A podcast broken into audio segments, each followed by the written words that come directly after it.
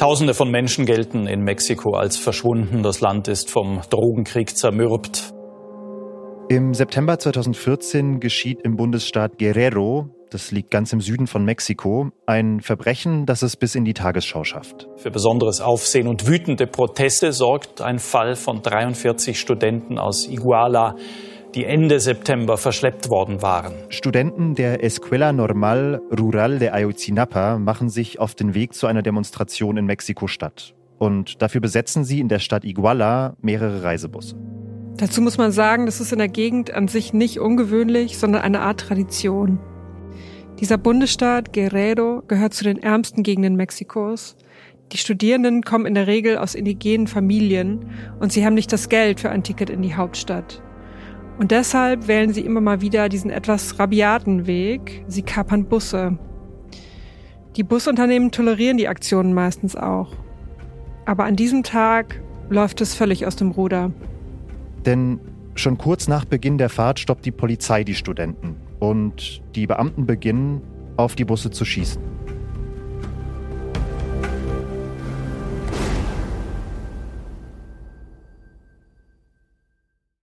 In einem der Fahrzeuge sitzt auch Benjamin Ausensio Bautista, damals 19 Jahre alt, ein angehender Lehrer aus einem kleinen Bergdorf im Umland der Stadt.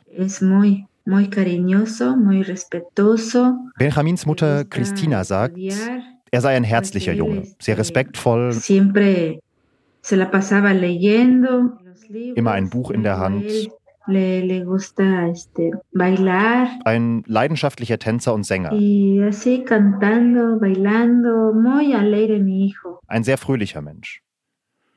Von den Schüssen auf die Busse bekommt Christina damals erstmal nichts mit. Es kann so ein kleines Weilchen dauern, bis die Nachrichten in ihrem Dorf ankommen. Aber drei Tage später, am 29. September, ruft dann ihr Bruder an. Er hat nämlich in der Zeitung gelesen, was passiert ist dass sechs Studenten der Escuela Normal getötet worden seien und dass 43 von ihnen abgeführt wurden und seitdem spurlos verschwunden sind. Und dass in dem Artikel die Namen der verschwundenen Studenten stünden, auch der von Benjamin. Yo le marqué a mi hijo, pero no, no entró la llamada al buzón. Christina versucht sofort, Benjamin anzurufen, aber sie kommt nicht durch und nimmt den nächsten Bus in die Stadt, zur Hochschule. Sie sagt, sie sei da noch hoffnungsvoll gewesen, dass sie ihren Sohn in der Hochschule finden werde. Als sie auf dem Campus ankommt, ist alles voller Menschen. Überall Eltern, die versuchen, unter den Studenten ihre Kinder zu finden. Christina spricht einen jungen Mann am Eingang an und fragt nach ihrem Sohn. Me dice, tía, ¿cómo se llama su hijo? Le digo, Benjamín Asensio Bautista. Ya él tenía una lista, tenía su cuaderno. Dieser junge Mann schaut in sein Schreibheft und sagt, Me dice, tía, dice, este, su hijo está desaparecido con los demás compañeros. Ihr Sohn sei einer der Verschwundenen. Pero los estamos buscando, los vamos a encontrar, dice. Aber sie seien auf der Suche nach ihm und sie werden ihn finden. Hallo, hier ist Janis Karmesin aus dem Podcast-Team von Zeit Online. Und ich bin Luisa Hommerich aus dem Investigativteam der Zeit. Sie hören Der Spion in unseren Handys, einen Podcast über die mächtigste Cyberwaffe der Welt und darüber, wie ihr Einsatz völlig außer Kontrolle geraten ist. Das hier ist Folge 3, Kunde 0.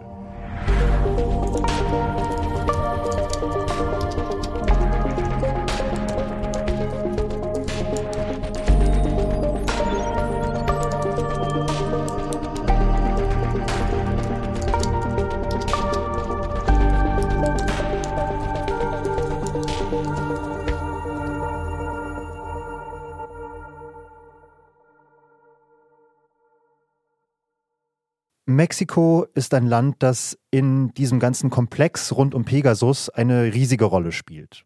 Zum einen beginnt in Mexiko, das haben wir in Folge 2 schon kurz angeschnitten, der Erfolg der NSO Group und ihrer Spyware.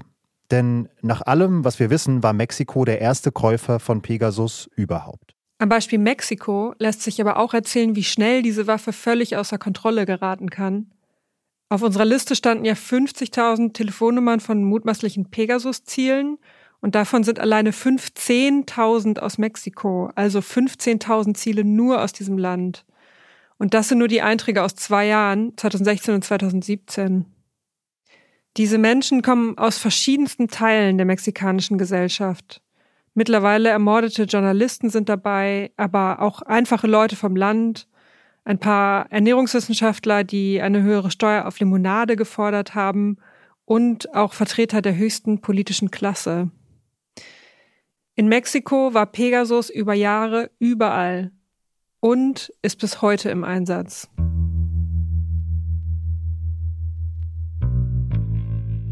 Man muss ein ganzes Stück zurück in der Geschichte, um wirklich zu verstehen, wieso Pegasus ausgerechnet in diesem Land so groß und so mächtig werden konnte. Und zwar ins Jahr 2006. Da ist Felipe Calderón zum neuen mexikanischen Präsidenten gewählt worden und er hat damals ein Land im Chaos übernommen. Drogenkartelle haben in vielen Landesteilen an Macht gewonnen, sie kontrollieren ganze Gegenden, sie morden, sie haben mit dem Drogenhandel bis dato schon Millionen gemacht. Und der mexikanische Staat hat machtlos zugeschaut. Calderón wollte genau das ändern. Ese desafío al Estado tiene que ser combatido con toda la fuerza del Estado. Y por esa razón hay que combatir a los criminales, porque aquí el único dueño de la ciudad, o el único dueño del pueblo, o el único dueño de este Estado es el Estado mexicano. Er wollte die Herrschaft der Kartelle mit allen verfügbaren Mitteln bekämpfen und hat damals Zehntausende Soldaten auf die Straße geschickt. Konfliktforscher bewerten die Auseinandersetzung von damals heute als einen Krieg im Inneren. Das waren wirklich turbulente Jahre. Die Kriminellen haben Militärkonvois angegriffen, Anschläge auf öffentlichen Plätzen oder in einem großen Casino in Monterrey verübt. Zehntausende Menschen sind dabei getötet worden oder spurlos verschwunden. Und zwar aus allen Lagern. Narcos, Sicherheitskräfte, Zivilisten.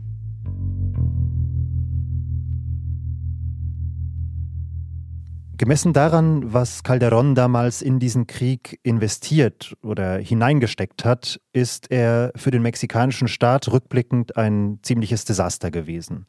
Aber es gab auch einen großen Profiteur dieses mexikanischen War on Drugs. It was the rise of the Mexican army within Mexican state. Die mexikanische Armee ist in diesen Jahren wichtiger, mächtiger und einflussreicher geworden. Das hat uns Mathieu Tourlière erzählt. Er ist Journalist, eigentlich aus Frankreich, aber er lebt schon lange in Mexiko. Every year, every government would give it more power to, to solve the violence problem. Er sagt, die Armee wird damals zu einer Organisation, die ihr eigenes Ding macht, fern von jeder zivilen Kontrolle. But in reality, it is creating uh, this big institution within the state that uh, doesn't render to the civil power. Ein Staat im Staat. Der Präsident Calderón hat damals riesige Summen in die innere Sicherheit investiert und viel davon ist bei der Armee gelandet. Die hat dann weltweit moderne Waffensysteme eingekauft, ganz klassisch Fahrzeuge, Maschinengewehre, solche Dinge, aber auch Cyberwaffen. Denn viele der Narcos haben schon damals verschlüsselt kommuniziert, und zwar über ein geschlossenes Kommunikationsnetzwerk zwischen Handys der Marke BlackBerry. Das mexikanische Militär suchte damals also nach einem Weg, diese verschlüsselte Kommunikation zu knacken. Und genau in dieser Zeit suchte ein junges Startup aus Israel nach den ersten Kunden für ihr Produkt, das ja genau das versprach. Vollen Zugriff auf jede Form von mobiler Kommunikation, völlig egal, ob verschlüsselt oder nicht. Und so haben damals zwei Seiten zusammengefunden, die sich gesucht hatten. Das Militär hat Pegasus 2011 gekauft, noch unter Präsident Calderón.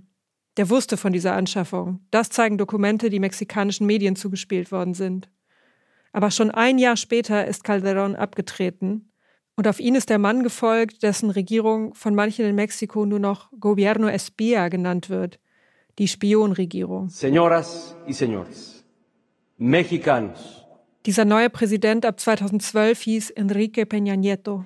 Esa mañana, por mandato ciudadano, Rendí protesta como presidente de los Estados Unidos mexicanos ante el honorable Congreso de la Unión.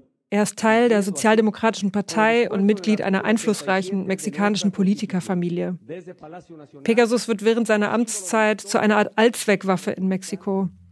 Nach dem Militär kaufen noch zwei weitere Behörden Pegasus-Lizenzen, der Geheimdienst und die Generalstaatsanwaltschaft. In Mexiko kursiert eine Erzählung, die den Einsatz von Pegasus als eine Erfolgsgeschichte inszeniert. als Argument dafür, dass es so eine Waffe eben tatsächlich braucht, um Kriminellen in einer digitalisierten Welt das Handwerk zu legen.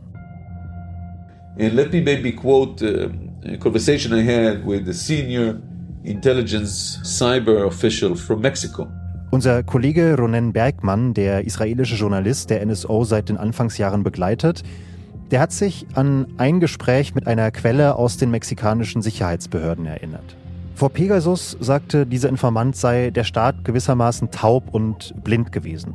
He said when they bought that, suddenly there was a moment when we started to see again and more important, we started to hear again. Und plötzlich konnte er dann wieder hören und sehen. He described that as a profound moment in their hunt of the drug lords and the war against the, the drug cartels. Und in der Jagd auf die Kartelle sei das ein absoluter Schlüsselmoment gewesen, eine Rettung. Und für einen ganz prominenten Fall galt das ganz besonders. Joaquín Guzmán Loera fue atrapado en las últimas horas El Chapo Guzmán, back in Mexican custody tonight. Das Sinaloa-Kartell von Joaquín, genannt Chapo Guzmán im Nordwesten, gilt als das mächtigste Kartell Mexikos. Sinaloa, allí se escondía. Joaquín Guzmán Loera ha sido detenido.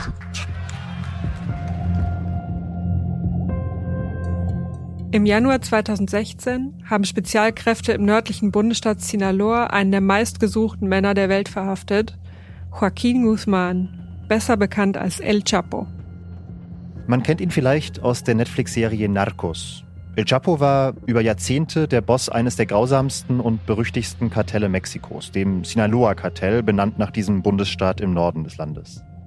Dieser El Chapo war 2015 aus einem Hochsicherheitsgefängnis entkommen, sehr öffentlichkeitswirksam durch ein Tunnelsystem, das seine Komplizen bis ins Gefängnis gebuddelt hatten. Für die Regierung war das eine absolute Blamage und für El Chapo war es die Gelegenheit, einen Plan umzusetzen, den er im Gefängnis geschmiedet hatte. Er wollte, dass sein Leben verfilmt wird. Richtig spektakulär, so als Hollywood-Film oder Hochglanzserie. Und deshalb hat er seinen Anwalt gebeten, Kontakte in die Filmbranche herzustellen. ¿Te gustó? ¿Te gustó hacerlo con los hombres de Quesada? ¡Cállate, imbécil! ¿Cómo no te muevas si yo te... ¡Suelta! Und tatsächlich hat der Anwalt Kontakte aufgebaut. Nicht direkt mit Hollywood, aber immerhin zu Kate de Castillo. Das ist eine beliebte Soap-Darstellerin. Yo a ti sí te amé. In einer ihrer Telenovelas hat sie mal selbst eine Drogenbaronin gespielt. Und sie hatte bekanntermaßen etwas für El Chapo übrig, hatte zum Beispiel mal auf Twitter geschrieben, ihm traue sie mehr zu als der mexikanischen Regierung. Und aus diesem ersten Austausch über ein Filmprojekt hat sich dann zwischen Del Castillo und El Chapo tatsächlich so etwas wie eine Romanze entwickelt. Beide haben hin und her gechattet mit speziell gesicherten Handys, wie sie sonst das Militär benutzt. Das klingt schon wirklich nach eigentlich der schmierigsten Telenovela überhaupt. Die Schauspielerin, die sich in den berüchtigten Schwerverbrecher verliebt.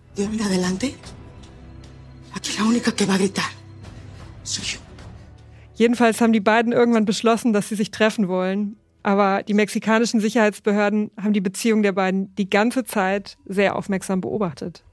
Denn tausende Kilometer entfernt, in Israel, hatte die NSO Group Del Castillo Smartphone längst geknackt und es mit Pegasus infiziert. Genauso wie das von El Chapos Anwälten.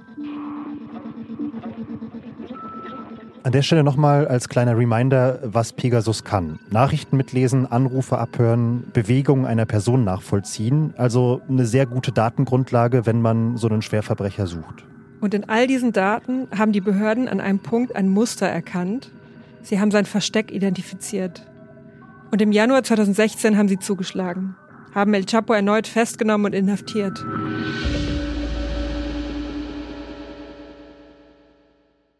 Wie zentral Pegasus für die Festnahme am Ende tatsächlich war, wissen wir nicht genau.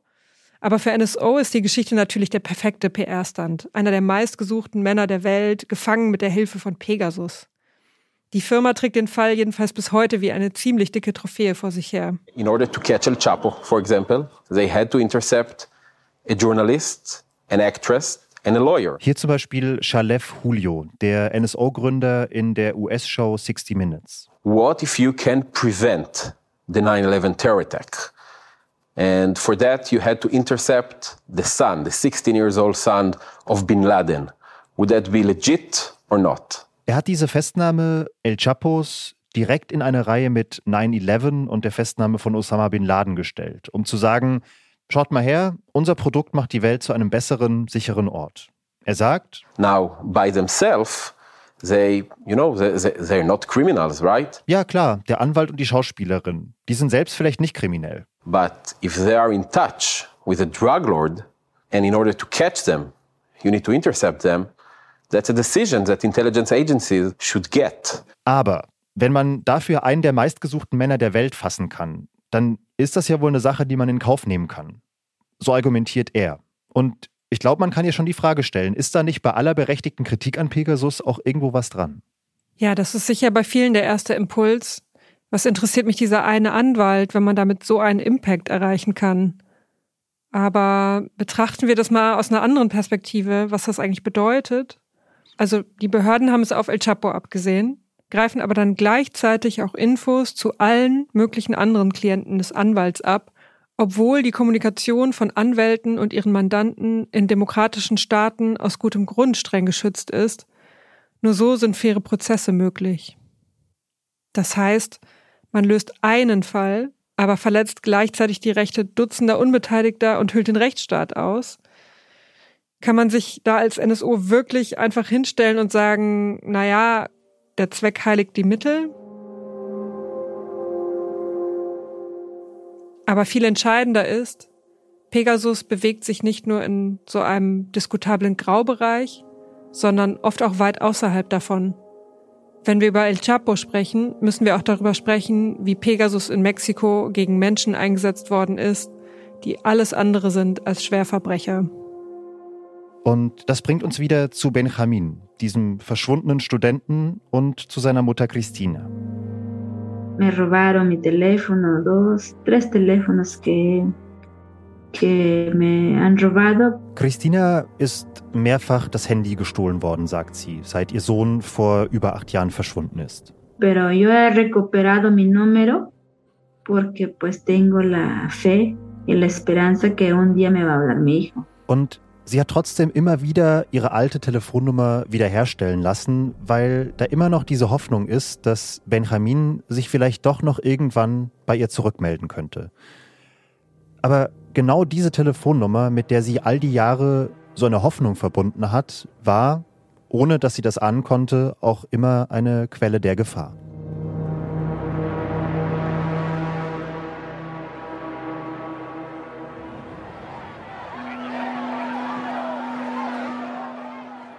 Wir springen noch einmal zurück in der Erzählung in die Wochen und Monate nach dem Angriff auf die Studenten im Herbst 2014. Dieser Fall hat viele Menschen in Mexiko erschüttert. Hunderttausende sind auf die Straße gegangen und haben gefordert, dass das Verschwinden der 43 aufgeklärt wird. Und ihre Wut hat sich gegen den Staat und gegen die Regierung gerichtet. Fue el Estado war ein beliebter Ruf. Es war der Staat. Oder Peña fuera, der Präsident muss weg. Cristina Bautista und die anderen Eltern der Vermissten sind damals durch das Land gereist. Und sie haben viele dieser Demos angeführt, mit Schwarz-Weiß-Fotos ihrer Kinder in den Händen. Y ellos también se organizaron de buscar a sus seres queridos. Ich habe in der Zeit tatsächlich zufällig mein Auslandssemester in Mexico City gemacht und ich kann mich noch wirklich gut an diese Demos erinnern. Das Thema war riesig, dass Menschen getötet werden oder spurlos verschwinden. Das war zwar in Teilen von Mexiko auch davor schon Alltag, aber dieser Fall hatte eine ganz neue Dimension.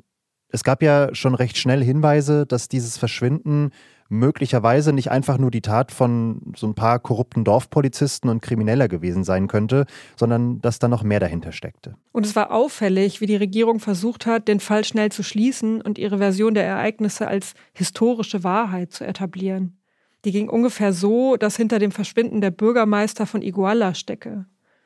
Der habe nicht gewollt, dass die Studenten ein Wahlkampfevent stören. Die Polizei habe die Studenten deshalb an ein Kartell übergeben und diese Narcos hätten die Studenten getötet und verbrannt. Case closed, zurück zur Tagesordnung. Aber genau an dieser Erzählung, an dieser historischen Wahrheit, die die Regierung verbreiten wollte, sind doch sehr schnell Zweifel aufgekommen. Die Story hatte unzählige Logikfehler und von Journalisten und Forscherinnen ist sie nach und nach widerlegt worden. Eine Reporterin hat dann nach ihrer Recherche die These aufgestellt, dass eine Einheit des mexikanischen Militärs die Studenten im Auftrag eines Drogenkartells getötet haben soll. Und dann ist auch noch rausgekommen, dass der Chef der Kriminalpolizei Beweise manipuliert haben soll. Und dieser Polizeichef war ein enger Vertrauter des Präsidenten Peña Nieto. Aber so richtig groß ist der Unmut nach der Pressekonferenz des ermittelnden Staatsanwalts geworden. Dem wurden ein paar unbequeme Fragen zu seinen Ermittlungen gestellt und er hat die Pressekonferenz beendet mit den Worten. Muchas gracias. Ya me cansé. Ja, me cansé. Nee, danke, reicht, bin müde. Der Satz ist in Mexiko zu einem Meme geworden. Die Demonstranten haben den Satz für sich übernommen. Man kann ihn nämlich auch anders übersetzen, nämlich mit Ich hab die Schnauze voll. Wie der mexikanische Staat damals mit diesem Fall umgegangen ist, hat die Menschen misstrauisch und in großen Teilen auch wütend gemacht. Es ist zu Krawallen gekommen und Ayotzinapa, und die 43 als Zahl sind zu Symbolen geworden für die Probleme dieses Landes, die schon lange davor bekannt waren. Nämlich dafür, dass Staat und Kriminalität in Mexiko nicht unbedingt Gegenspieler sind, sondern manchmal auch Partner. The Ayotzinapa case was a breaking moment for Peña Nieto's presidency. It was, there is a before and after that. Mathieu Tullier, der französische Journalistenkollege, sagt, für den Präsidenten Enrique Peña Nieto ist diese Zeit die wohl ungemütlichste seiner ganzen Präsidentschaft gewesen. Er stand damals extrem unter Druck. So the Mexican government knew that big part of its credibility would go to the how they would handle the Ayotzinapa case. Die Glaubwürdigkeit der ganzen Regierung stand damals einfach auf dem Spiel und das wusste diese Regierung auch ganz genau. And as a very corrupt and repressive government that it was, uh, the form of it was to uh, use all of its tool to uh, reprimate the. Und deshalb hat die Regierung zu allen Mitteln gegriffen, die ihr damals zur Verfügung gestanden haben, um sich so ein bisschen Luft zu verschaffen. Und genau dabei hat Pegasus eine ganz zentrale Rolle gespielt.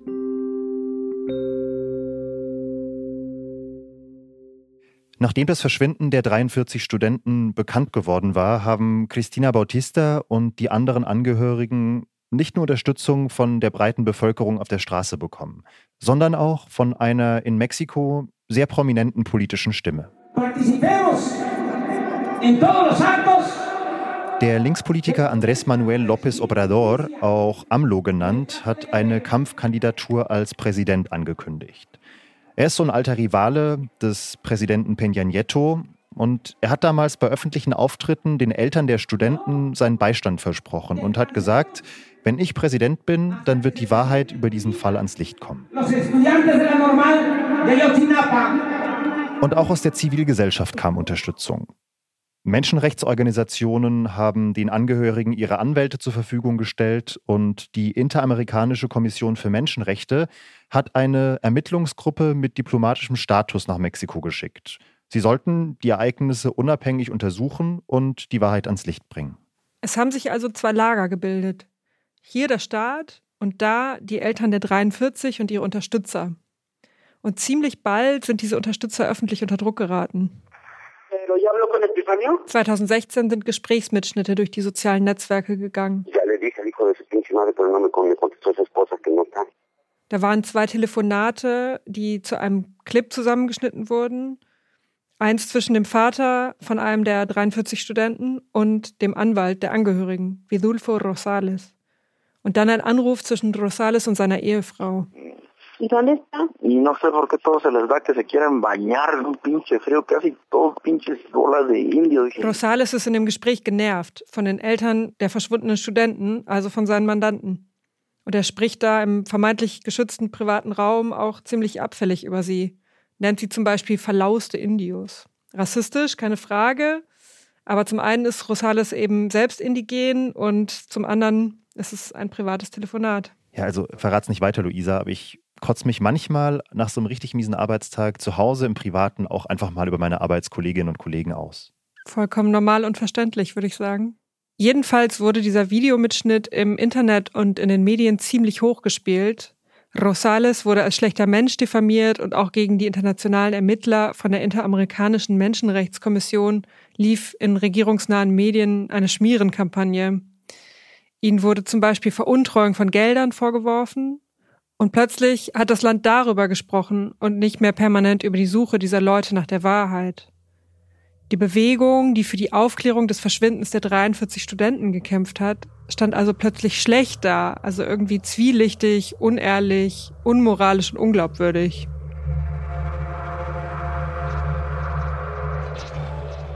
Mittlerweile ist klar, dass all diese Menschen mit Pegasus ins Visier genommen worden sind.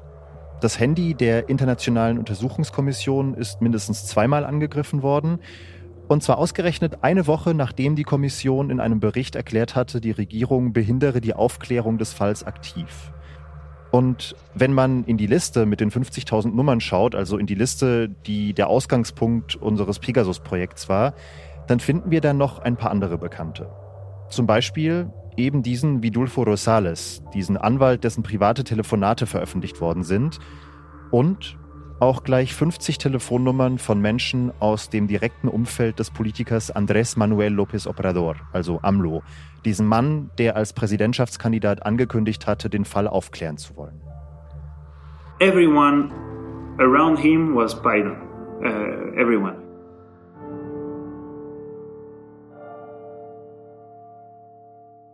Mathieu Tourlière sagt, im Grunde wurde so ziemlich jede und jeder aus seinem Umfeld überwacht. His wife, his sons, seine Geschwister, sein Fahrer, seine Ärzte, all of the members of his first political cycles. Die ganze Spitze seiner Partei stand unter Beobachtung. Und auch aus diesem Umfeld sind damals Tonaufnahmen aufgetaucht. Die sollten suggerieren, dass seine Familie korrupt sei, dass er krank sei und deshalb nicht gemacht für die Härten einer Präsidentschaft we can see that they used the spying technology to try to divide the movement. Mathieu sagt, diese Bewegung, die sich damals gegen die Regierung richtete, sollte auseinandergetrieben werden und geschwächt werden. Und dafür war die Regierung offenbar bereit, Anwälte anzugreifen, internationale Beobachter mit diplomatischem Status, die direkte politische Opposition und sogar ganz normale Bürgerinnen pero yo he recuperado mi número porque pues tengo la fe y la esperanza que un día me va a hablar mi hijo. Denn auch Cristina Bautista steht auf der Liste der Pegasus-Opfer. Also eine Mutter, eine einfache Frau, die einfach nur die Wahrheit über das Verschwinden ihres Sohnes eingefordert hat. Und das hat ja auch eine gewisse Tragik, dass sie über die Handynummer erwischt wird, die sie über all die Jahre immer unbedingt behalten wollte, für diesen ehrlicherweise unwahrscheinlichen Fall, dass ihr Sohn irgendwann doch nochmal anrufen könnte. Si de verdad, en realidad que el gobierno no fue a desaparecer a nuestros hijos. Und Christina sagt, wenn es stimmt, was der Staat behauptet, also wenn er wirklich nichts mit dem Verschwinden ihres Sohnes und der 43 Studenten zu tun hat. Pues ahí debería de utilizar el dinero en busca de nuestros hijos. Wieso steckt er dann so verdammt viel Zeit und Geld in die Überwachung von uns, also von uns Angehörigen und den Unterstützern und eben nicht in die Suche nach unseren Kindern?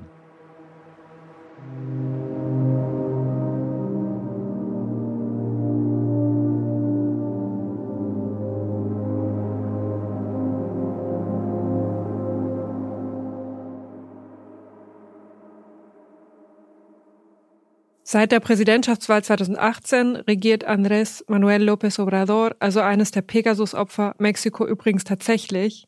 Als bekannt geworden ist, dass sein Umfeld umfassend mit Pegasus überwacht worden ist, hat er erklärt, seitdem er im Amt sei, sei Schluss mit dem Missbrauch von Pegasus. Aber mittlerweile wissen wir, das stimmt so nicht. Yeah, we have proof that NSO has been used in 2000 Gemeinsam mit Kollegen hat Mathieu recherchiert, dass auch während Amlos Präsidentschaft Pegasus in Mexiko weiter eingesetzt worden ist. Also um das nochmal klarzustellen. Pegasus wurde selbst dann noch missbraucht, als ein direktes Opfer von Pegasus das Land regiert hat. Das zeigt, wie unfassbar verführerisch dieses Tool ist und wie sein Einsatz in Mexiko komplett außer Kontrolle geraten ist. We have identified at least four persons, uh, among them two journalists and one human rights defender. Und die Opfer, die aus dieser Zeit identifiziert worden sind, sind eben wieder keine Kriminellen, sondern Journalisten und Menschenrechtsverteidiger. Alles Menschen, die Missstände bei der mexikanischen Armee angeprangert haben oder zu Drogenkartellen recherchiert haben. But you know that how uh, Pegasus began in Mexico. Und Mathieu sagt, so ging es damals auch los, als die ersten Fälle bekannt geworden sind, damals noch unter dem alten Präsidenten Enrique Peña Nieto.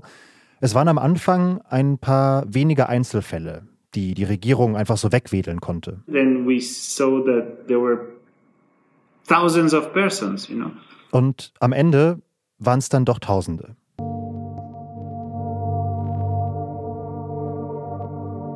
In der nächsten Folge von Der Spion in unseren Handys bewegen wir uns von Mexiko aus raus in die internationale Diplomatie. Ladies and gentlemen, the President of the United States of America and the Prime Minister of Israel. Denn immer wieder spielt Pegasus in der Weltpolitik eine Rolle. Pegasus can be a card that they pull out of their sleeve as a diplomatic significant gesture. Und manchmal verändert die Spyware sogar den Lauf der Dinge. We're here this afternoon to change the course of history.